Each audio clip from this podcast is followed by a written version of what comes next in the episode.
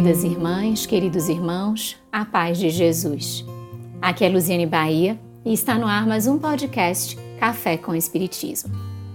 No dia 26 de outubro de 1924, em Salvador, Bahia, Brasil, nascia Nilson de Souza Pereira.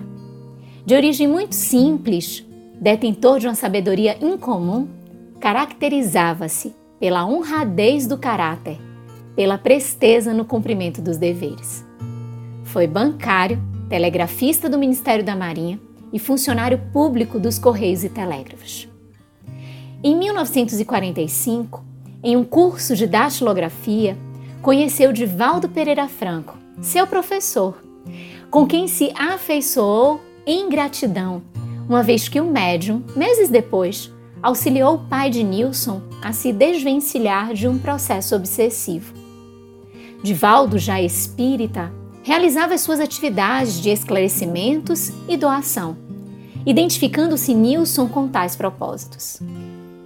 Foi assim que, em menos de dois anos, Divaldo e Nilson, com 20 e 23 anos respectivamente, orientados pela mentora, mas também mãe de ambos em existência remota, Joana de Ângeles, edificaram o Centro Espírita Caminho da Redenção em 7 de setembro de 1947. E anos depois, em 15 de agosto de 1952, a obra social Mansão do Caminho.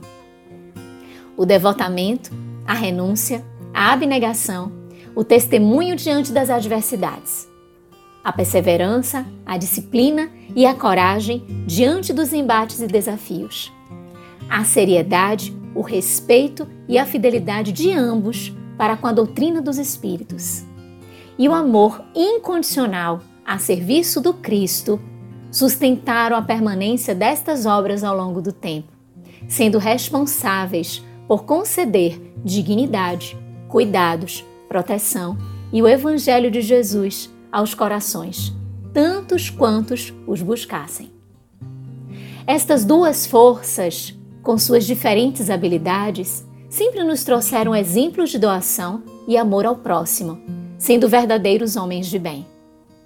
Tio Nilson, como carinhosamente é chamado, foi o presidente e o administrador da referida obra, apresentando sempre as ações em torno do cumprimento da lei de justiça, amor e caridade.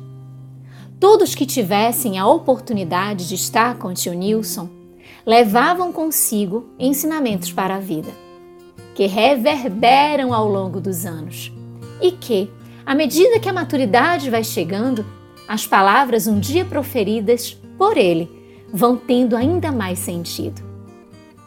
Homem sábio, incansável e fiel ao Evangelho de Jesus. Foi agraciado com o título de embaixador da paz no mundo, recebendo também, aqui em Salvador, a medalha 2 de julho. Em 21 de novembro de 2013. Em virtude de uma enfermidade que já se estendia há alguns anos, o querido tio Nilson retornou ao mundo espiritual. Estava com 89 anos, tendo dedicado 66 deles a Jesus e à doutrina dos Espíritos, sendo um grande exemplo de servidor sincero e fiel ao bem.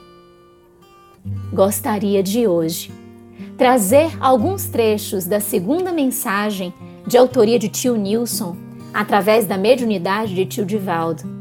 Datada esta mensagem de 1 de outubro de 2014, para que as palavras dele, robustecidas pelo exemplo de uma existência inteira dedicada à verdade, possam nos conduzir em reflexões profundas sobre a vida, sobre a importância do trabalho e do serviço no bem.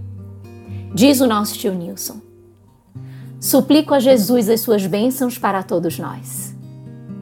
Muito difícil descrever emoções, especialmente aquelas que nos dominam após o despertamento além do vaso carnal, ao constatarmos a imortalidade em triunfo.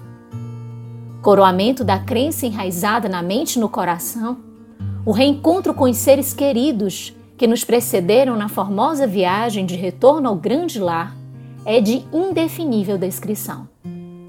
Tudo quanto imaginávamos antes do processo desencarnatório é insignificante ante a grandeza da vida triunfante. Poderíamos comparar o despertar no além-túmulo como sair de uma modesta aldeia tribal e despertar numa região ditosa onde uma megalópole feita de luz, cor e som viceja a contemplação de Deus. De imediato, exulta o coração e a mente. Esta desencadeia lembranças, impondo-nos lamentar não havermos feito o máximo que nos credenciaria a fruir da plenitude do que encontramos. Vale, portanto, todo o empenho na construção do bem interior, na pacificação dos sentimentos, porque cada qual desperta do letargo corporal com os títulos de enobrecimento ou de queda que foram acumulados durante a trajetória material. Reconheço o pouco que pude armazenar. Assim mesmo, agradeço a Deus por haver travado contato com o Espiritismo que me facultou melhor adaptação ao plano perene da vida, mantendo o coração pacificado e vivo de esperança, e a mente devotada ao bem, cantando hinos intérminos de gratidão. Anoto muitas saudades das horas de trabalho e de consciência, dos sonhos que cultivamos juntos pensando no Senhor da vida e nos filhos do seu Calvário que ele nos legou. Estremeço ante os pequenos delitos que poderia ter evitado e não fiz, mas exulto de contentamento pelas renúncias insignificantes, é certo, mas significativas para entesourar a paz no coração. Volto mais uma vez para abraçar os irmãos na fé renovada e pedir que não se permitam sofrimentos desnecessários. Filhos da ingratidão, do desequilíbrio, da loucura dos corações ainda em aturdimento emocional. Continuemos lutando juntos nesse intercâmbio extraordinário em que os nossos pensamentos fundem-se no ideal de servir e de amar Jesus. Que o mal dominador na convivência social, ainda remanescente da inferioridade do nosso planeta, não nos constitua impedimento para o avanço ou nos desoriente no rumo que abraçamos. Queridas irmãs, queridos irmãos, cantemos juntos o hino da imortalidade, agradecendo a honra imerecida de nos encontrarmos na luta redentora, embora a condição de trabalhadores da última hora. Com especial carinho e imensa gratidão, o abraço afetuoso do amigo, do irmão e do servidor, Nilson. A gratidão é nossa, tio Nilson, por tudo, pelos lindos exemplos legados. Que Jesus te abençoe. Com gratidão imensa no coração, um grande abraço e até o próximo podcast Café com Espiritismo.